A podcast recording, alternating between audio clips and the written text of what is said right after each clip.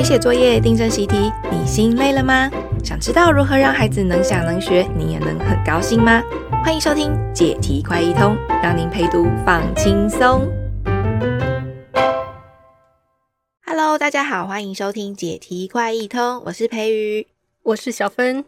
嘿嘿，今天我们要来进入到高年级的数学哦。对，五年级的。上一次有讲到倍数，所以还留下了因数的部分啊。倍数、因数总是接在一起，然后通常小孩是这时候开始搞搞不清楚状况的。对，这完全是呃升上五年级之后的一个挑战哈。嗯，那我们现在就专注在因数观念，其实相关题目变化也蛮多的。好，所以我们原则还是教小孩呃能够有方法去读懂题目。然后能够掌握图像思考这样子的一个呃方式，好，那这样碰到难题呢，他就有机会靠自己的力量呃去解决，或者是比较能懂得为什么问题要那样解决。嗯，好，好，所以我们会先从因数的图要怎么画开始研究吗？哎，对，好，那在画图之前，我们先提到因数跟倍数相关的数量都是限定在整数哦，呃，比如说呃六有二这个因数，因为呃。二可以整除六嘛？但是六如果除以一点五也可以整除啊，也是刚好四倍啊，对不对啊？哦，所以这这时候就不会说一点五是因数这样。哦，嗯，好，那这个前提我们就放在心里，后面都不再提了哈。那相关倍数都是整数，比如说呃呃相关的数字哈，比如说十二的因数哦，我们要说要找它，就像刚刚讲是要找能够整除十二的因数。画图的时候我们会画线段大格图。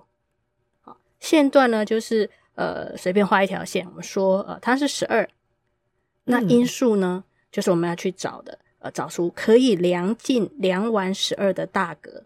好，比如说三，用三当一个格子，一个单位来去量十二，我们可以想象嘛，图上十二里面有一段三，好，比如说从左边开始画，那三三三这样量过去三四十二嘛，就可以量完。所以这时候呢，三是十二的因数。好，在图上就是一个大格子，所以简单讲，呃，因数的画法就是某数跟它的因数的关系，我们就用线段和大格来表示。哦，线段就是某一个数，对，比如说十二这一段十二，就是线段是十二这样子。对，大格，那所以可能会有很可以有很多不同的大格喽。对，所以像我们找因数的时候试试看嘛，就是呃十二，比如说除以一除以二这样试过去，那。能够整除的这些，我们把它叫做因数哦。所以一二三四六这些是因数，那六就可以当十二的大格在图形上，用六来量十二，可以量得刚好。那四也可以当大格，所以刚刚培瑜说的没错，就是因数画在图上，那因数有几个大格的情况，当然就有几个了。好，那所谓不是因数，比如说五不是十二的因数。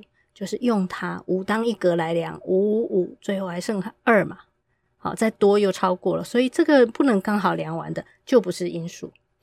嗯，那诶、欸、真的很少把这个 算来算去的因数用图形的方式想，所以假设我有一段线段是十二的话，我可以用一来当大格，就一一一一一一直刮下去，对，这原本的单位，对，然后二二二二二也可以。然后再来第三种状况，可能就三三三三过去这样子。对对对。哦，那以前都是直接用乘的，十二 等于一乘以十二等于二乘以六等于三乘以四。对，就只看到数字。对对对。嗯。好，那我们先感觉一下这个图像思考可以帮我们什么忙啊？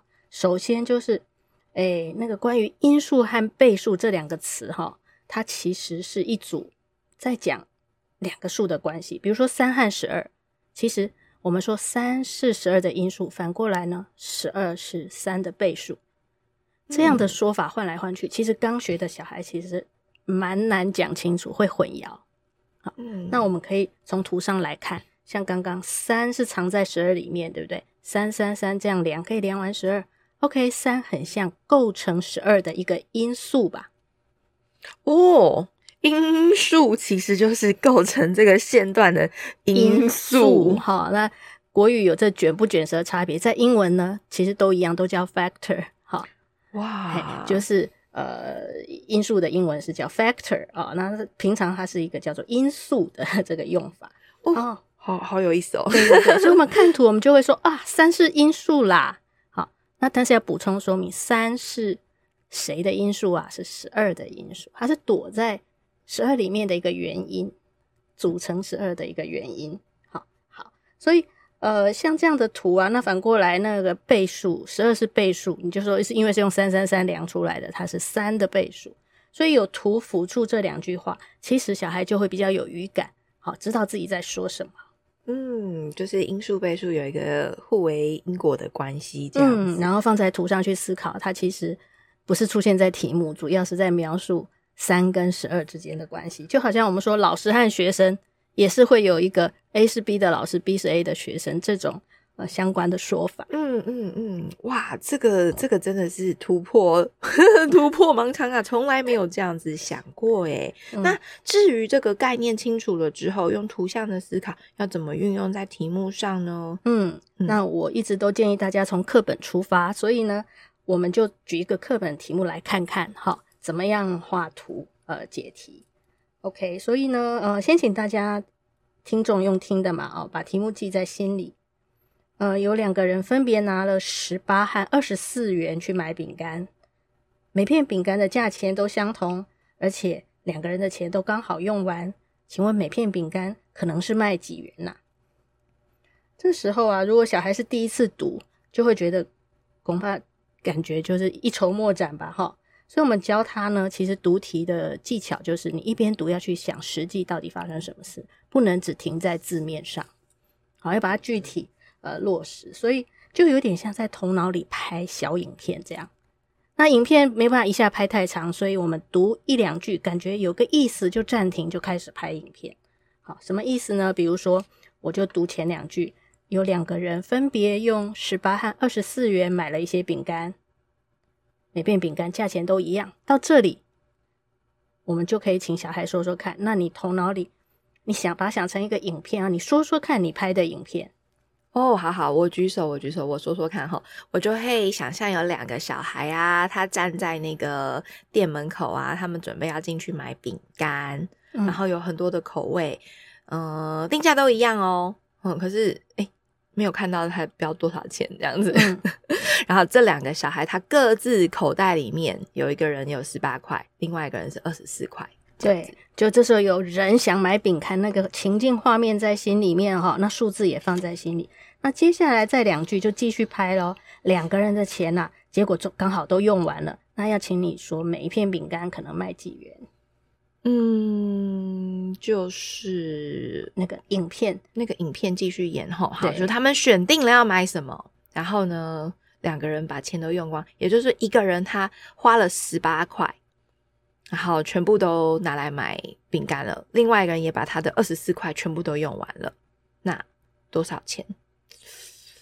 呃，好像比较看懂这个题目意思了啦，可是 想不到怎么解呢？对，这样很像是说，呃，这个影片是给观众一个线索，但是要请你猜谜啊，猜谜底是什么？可是呢，看懂了还是不会解哦，但。这时候有第二个方式，我们第一个方式是拍影片嘛，然后接下来，诶，搞懂了之后，你可以先猜猜看答案。你猜一片饼干可能会是几元？哦，用猜的，嗯，猜一块，对，可能猜一、猜二都好。嗯，总之，先猜呢，都启动了思考，踏出第一步。嗯，那我想要提醒大人哦，不要小看这个猜想的步骤哦，因为。每一个人他在遇到一个不曾遇、没有见过的新问题的时候，不知道怎么办的时候，他都可以靠先猜，好，做一个假设性说，假如是这样，有没有可能呢？这样先猜是一个尝试的步骤，有可能就带出了一个解决问题的方法。好，所以大人因为我们已经做过太多题目，我们就会觉得说啊，这题这样分析那样分析，你就知道怎么走了。可是这是我们硬带着他走，好，所以呃，应该要鼓励小孩呃敢猜。然后呢，他去衡量，他猜对了吗？那慢慢的就会看出问题该怎么解。好，所以我们可以想象说，小孩猜一元，那或者再多猜一两个答案，其实呢，他都是在去测试说，我猜的，比如说两元有没有符合，有没有可能十八元通通用光啊，二十四元通通用光。所以这时候为了要刺激小孩这个，呃，能够去检查自己猜想的答案，我们要故意说一个不对的。比如，我们就问小孩：“那如果我猜一片饼干是五元，有没有可能呢？”哦，就可以不管猜对或者是猜错，因为他透过猜答案，他都要接着下去讲、嗯、或是验证他的这个答案是对不对。那他就知道说要符合题目条件是什么意思，哦、然后也能感受到这一题原来不止一种可能性，因为线索给的不多嘛。对，就是指有可能是一元、两元，还有其他可能这样。对，因为有的时候会会担心说是不是就唯一一个标准答案，嗯，但是一猜一旦猜下去了，就开启了那个可能性了。对，嗯、好，那在我们猜的过程当中，我们就带孩子去觉察说，哦，你觉得五不是，是因为什么呢？因为一片五块，你不可能用十八元来就是买完全部的，就是十八元全部买完，然后刚好一片五块是不可能的，所以他会发现自己是用除法来算这个问题。所以我们要找的心目中的那个数字呢，其实就是能够整除十八的数，对不对？一样能整除二十四。好，所以这就是我们说，透过猜想，其实这个步骤呢，可以慢慢带出解决问题的方法。那第三步，我们会希望说，有答案我们还不满足，因为那个都是在抽象的文字或数字上，我们要画图给小孩看，让他对整整个问题和计算更有掌掌握。哈。啊，就是运用一开始讲的大格，对不对？嗯，对，这个问题最后会变成是大格问题。我们看看哦，呃，就是十八和二十四要画图出来，我们就用线段上下两条线段，然后靠左对齐，一个代表十八，另外一个代表二十四，这是两人的钱。那我们要找的饼干的定价，就是比如说，我们当我们说会不会是五元的时候，五五五这样子去累积。不会刚好是十八，但如果是二二二这样是可以刚好十八，也可以符合二十四，对不对？就是一一片饼干两元是有可能的。所以在图上再翻译我们刚刚的呃想法呢，就是我们要找可以量完十八的格子，以及同时也可以量完二十四，要找共同的大格，啊，那就是共同的大格。对，嗯，那刚刚二可以。好，所以三也可以哦，但四或五就不行。对，共同的大格就是不只是十八的大格，也要是二十四的大格。所以课本上一开始是要小孩在五年级阶段呢、啊，都是要用列举法。嗯、你把十八的大格各种情况写下来，二十四的大格各种情况也写下来，然后上下比对。有共同的部分就把它圈起来，我们就说啊，这是共同的大格，公因数就是公共的因数啦。好，所以这个列举法是一个基本的，就是当我已经知道要找因数的时候，啊、呃，如果目标是公因数，我们就是这样列举来呃找到所有的公因数。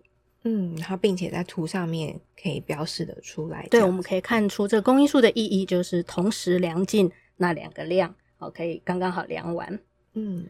不过哈，这样算完还有一件事情等着我们去发现哦。我们再仔细看看那个答案。嗯，也就是说，列举了十八跟二十四的答案是一二三六，有一有二有三跟六。嗯，那你看到这四个数字有没有？就这四个家伙看来看去，有没有一种感觉啊？嗯。这四个数字二三六，对，好像弄来弄去都可以弄弄弄出 六，对，就感觉好像一跟六配一对，二跟三配一对，刚好，对不对？都是六，二三六一六六嘛，哈，就是诶，其实都是六的因数，诶，嗯嗯，那这是凑巧吗？其实不是，我们从图上就可以看出来，嗯，好，因为刚刚讲六是个大格子，它可以刚好量完十八。也可以量完二十四。好好，那我们想象这个六如果平分两段，三呐啊，就它的一个大格子是三。那这个三可以量完六，那是不是意味着三一定也可以量完十八？看着那个图哦，从三到六嘛，那六又可以到十八嘛？对呀。好像就是被包含在里面，对，被包含在里面。嗯，所以我们就会有一个心得说，只要是在六里面能找到的大格子，一定也都可以跟着就两碗十八和二十四。嗯，哦，这就是呃，二一跟二跟三都在六六里面大格子里面。对，所以刚刚答案怪不得公因数呢，就是这几个家伙。哦，诶，这样子真的很很有趣。公因数原来在图图形上面、图像上面这样表达，就可以看得出来。对，诶，那可以再来一题试试看吗？可以呀、啊。不过我先把刚刚那个、嗯、那个再做一个总结哦。那个就是我们刚刚说饼干的各个可能，我们是圈出共同的嘛。但是我们每次其实每次找最大公因数，然后再去看看其他所有的公因数，都会发现这个规则，就是。所有的公因数都是最大公因数的因数。那这个话听起来很抽象，可是想成那个图，就我们刚刚讲的，嗯，最大公因数就那最大格子里面，它包含了它自己的一些大格。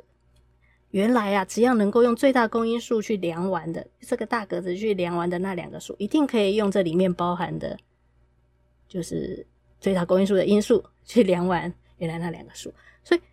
这这这句话，我其实蛮建议爸妈可以把它记下来，然后在图上玩味一下，配合实际的例子，就是最大公因数的因数就是所有的公因数。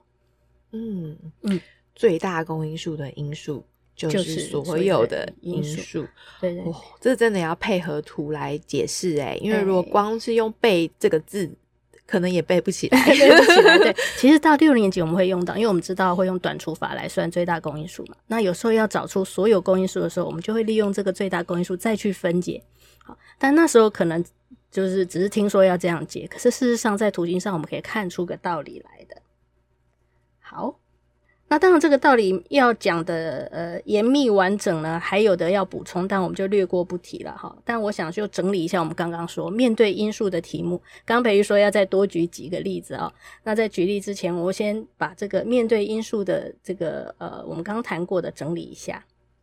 好，有五点哦。好，第一个就是因数可以想成图上的大格，好，包括公因数就是两个数共同的大格。这是呃图形的部分。第二，教小孩读题目就是要教他去想实际的情境，不要只停在文字表面。第三，如果呃我已经懂了题目，不知道解法的时候，可以先猜答案。第四个，我们要陪小孩练习画图，好，就算出答案当然很好，好，那不管是要去解释自己的答案，或是要了解呃要找到一个解决问题的方法，画图都很有帮助。好，所以。第四点是要练习画图啊。第五点就是我们发现了公因数跟最大公因数的关系啊，那句很厉害的话。嗯，好哦，嗯啊，真的是需要再借着就着这个图形再多想个几次，我想这句话就都不用变成不用背了，它就会自然而然的那个变成脑袋里的金句。对对对，它出现了那三个相关词，最大公因数的因数就是所有的公因数。嗯嗯，好。那我们现在来来一题哈，其实很可惜，在各个版本我都没有看到哈。但在学到公因数的时候，应该要帮小孩连接思考。就是呢，小孩已经知道看到一个分数哦，是可以约分化简的。比如说呃，二十四分之十八这个分数，我们会约掉六，变得最简单，叫做四分之三，对不对？好，是四分之三代表的长度是四格里面四大格里面的三格嘛。诶，它也会等于二十四分之十八这个比例。那这个要怎么理解呢？我们约掉这个六，其实就是分子分母的最大公因数。诶，对，好，所以画在图上看，我们可以想象，原来二十四格里面有十八格，叫做二十四分之十八，对不对？我们标出那十八格，好，它的分量叫做二十四分之十八。但如果我们每六格这个十八号用六来量，每六格量一次。十八就被看成是，它量三次就看成三单位，对不对？嗯，十八就可以看成三。那二十四呢，就被看成四，就是三个大格跟四个大格。对，所以这两个线段之间的关系，就是部分跟总量之间的关系，就可以用四分四大格里面的三格四分之三来形容。所以啊，约分其实也就是一种换成大格来量的意思。怪不得，就是我们用因数来约嘛，哈，好。那，呃，其实日后学到那个比例是八比二十四等于三比四，也是类似。就是当我们在做那个同时除以多少的时候，我们要找那个公因数嘛，一次把它除完。好，那呃，这就是一个在图上想的话就会很清楚，也是一个大格的概念。嗯，对耶，所以除法啊，然后找公因数啊，跟分数的约分、嗯、这些事情，其实都是连在一起，连在一起，应该要一起想一想的。嗯嗯，好哦，那我们就赶快再来一题吧。对，那课本还有另外一个典型的题目哈，就类似这样，比如说呃，他是这样讲：一个大块的花布哦，很大，长六十四，宽四十八啊，单位我就省略了。那长六十四，宽四四十八，我们要做什么？我们想要把它剪成一片一片的正方形，剪成碎布啦。但要求都是正方形，而且边长要是整数，也希望整块布都用完，不会剩下边边的布条。好，那这样正方形，呃，要剪成碎布哈，那可能是呃，就是剪成的正方形边长可能是几公分啊？那我们同样啊，如果是第一次看到这个问题。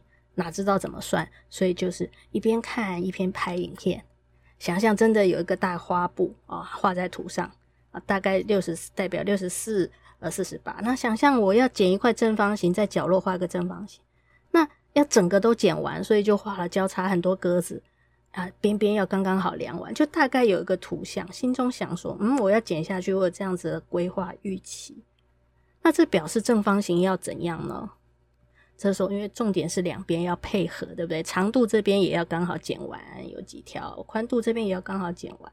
诶，这样实际能够想想，当我们不怕这个题目定下来想一想的时候，我们就会注意到说，原来我找的边长是什么？还是大格子，是可以量完六十四的大格子，而且换一边也可以量完宽度四十八。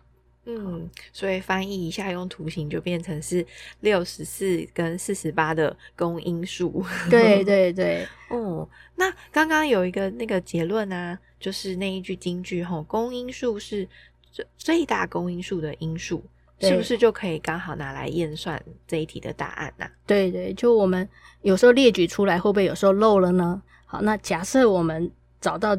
的最大公因数十六，好，如果这个十六是对的，嗯，那所有的公因数应该包括了它的因数有一二四八十六，我们就可以大概这样检查一下，确认我们有遗漏。好，如果两边都不起来，就是我圈的 跟这个十六的因数比起来，可能是多一个少一个，诶，那我们就要检查一下发生了什么事情，这样子。好，所以呃，刚刚说的这个应用题、花布题，还有先前的饼干题哦，其实是。出自课本的两个基本题型，好，那我们真的不要小看基本题型，我们要放慢脚步哦，带孩子，呃，多引导他有能力去解读那个问题，而且愿意尝试，哦，就是猜，哎，没有人告诉我怎么算，但我先自己试试看，那我从猜入手，那发现我是怎么猜的，哦，然后去找到解方，这种虽然花了很多时间的这种解题经验，但是让他以后。有能力自己去思考、去琢磨，好，那我们陪他的时候，就是有那五点五个重点的那经验，然 后就是呃反复先后的发挥，这样那就可以陪孩子建立好好的观念基础。我们千万不要怕慢，就怕贪多嚼不烂。嗯，哇，不要怕慢，就怕贪多嚼不烂。对，而且运用这个图形，我觉得大人有时候其实也不是故意的。而是可能因为我们的经验里面，嗯、呃，也就是曾经有学过短除法嘛，对，对，或者是速解法，对，或者我们就是知道有这么一个好用的方法，于是就很想要赶快帮忙小孩，嗯，去去算出来答案。对，嗯、每次我们要教的跟课本不一样的时候，小孩说哈什么短除法、嗯、这样说，我们就心中就有个警钟当啊、嗯，就说哎，那为什么课本不教？课本用列举，其实是一直在运用。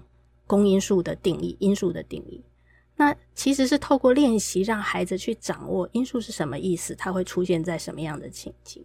嗯，但如果我们要孩子就是，反正这个题目就是要找因数，然后你可以呃用叫公因数的话，用短除法什么什么。事实上，短除法孩子不理解，你只是让他记住一个演算规则，然后这个演算规则怎么来的，那个情境为什么是可以用短除法来解，他都变成会囫囵吞枣。所以是呃，怎么讲？呃，得失之间是失去很多，会伤害小孩哦、呃、的学习，因为他求速成而轻忽理解。嗯嗯嗯，好好好，抹去抹去那个我们过去学过的短处法、哦，六年级在教了。对，从头一起用呃图形，然后加入这个课本的基本观念，一起来理解的话，是不是？所有家长可能就也想知道说，哦，好好，那是不是以后碰到因数，我们就想办法来画大格子这样子啊？哎、欸，对，我当然也很希望是这样啊。其实，因为把因数想成大格哦，是一个很经典、很基本的想法。但应用问题其实还有另一类，我等一下说哈。那因数想成大格啊，其实大家听过欧几里得嘛？就一个数学大师，他哈，其实从那个他的时代，古希腊时代，我们处理关于数字的概念的时候。就是有这个算术跟图形相辅相成的，对他来讲，因数就是大哥，这是很自然而然的。好，那就就就像我讲说，因数倍数其实它是描述一组关系的词语，就是到时候我们知道说十二是个合数，它会被拆解成呃二乘六、四乘三，好，那不能拆的像十三就是质数，所以它其实一系列都是在研究数字是怎么回事，数字跟数字之间的关系。那这个时候。呃，有因数的就把它想成是线段里面有大格的，这很自然哦。好，但是因为牵涉到除法，大家知道除法其实，呃，除了我们讲的这一种，其实是所谓的包含除之外，通常大家印象深刻是跟评分有关的题目。诶、欸，对吼，因为以前在学除法，背三整除就会就会想到要分东西啦，就十二东西可以分成三份没剩这样子，对，对不对？好，嗯、所以。在这个单元还有另一类的题目，比如说，呃，我们就比较单纯的讲简单的哈，二十八本笔记本分装到盒子里，要求每本每盒里面有一样多的本子，那请问这样可以分装成几盒啊？好，那我们就才可以就整个装一盒，或分两盒、分三盒可以吗？不行，分四盒。那这个时候，这只是属于平分的概念，对不对？嗯嗯。那我们在线上就画一条二十八的线，我们没有办法说平分两盒是用。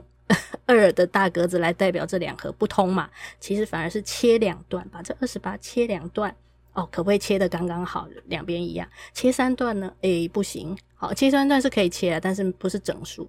所以，嗯，这个分三盒在图上就变成比较是平分那个线段，所以还是可以画图，但就比较脱离了呃大格的概念啊，就是呃是。事实上，大格分完之后，你也可以看出说整个东西被分成几段，相关的就是两个数量了。好，所以呃，大格的概念还是藏在里面。这时候大格其实是每一本每一盒里面的本子有几本。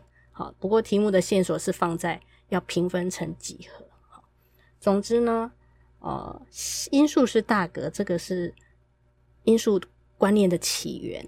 等到它应用的时候。也许就会被延延伸到平分的情境上，但画图来思考这个方式还是很好用的。好，只是不用局限在呃，一定说这种题目一定会有大格这样。好，那要应付所有的题目，说来说去，我觉得那五个重点还是想跟大家再说一遍。那培育要帮帮我的忙吗？好，首先。第一，因数可以想成是图上的大格。对，第二个呢，就是我们读题目的时候要带孩子一边读一边想实际的情境，好像在头脑里拍影片哦。嗯，那第三个，不知道解法的时候可以先猜。对，好，从猜里面可以看出可能怎么走下去。那第四呢，就是多陪小孩练习画图。好，不管是要找出解方，或者是解释我的算法怎么来，画图都是很棒的。嗯，那再来第五个就是那个公因数跟最大公因数的关系。对，要找所有的公因数吗？先抓出最大的来，然后再去，嗯，嗯，它里面包含了哪些大格？它的因数就是所有的公因数了。嗯，哇，这一集从头开始练功哦。对，要取代掉。对啊，课堂和课本的感觉。关于因数这一个概念，这一题这一集真的是可以讲的很清楚诶。那也鼓励家长可以跟孩子一起呃重新回味一次啊，嗯、然后就可以学得更深哦，更透彻。嗯，谢谢大家喽，谢谢大家，下次再见，拜拜。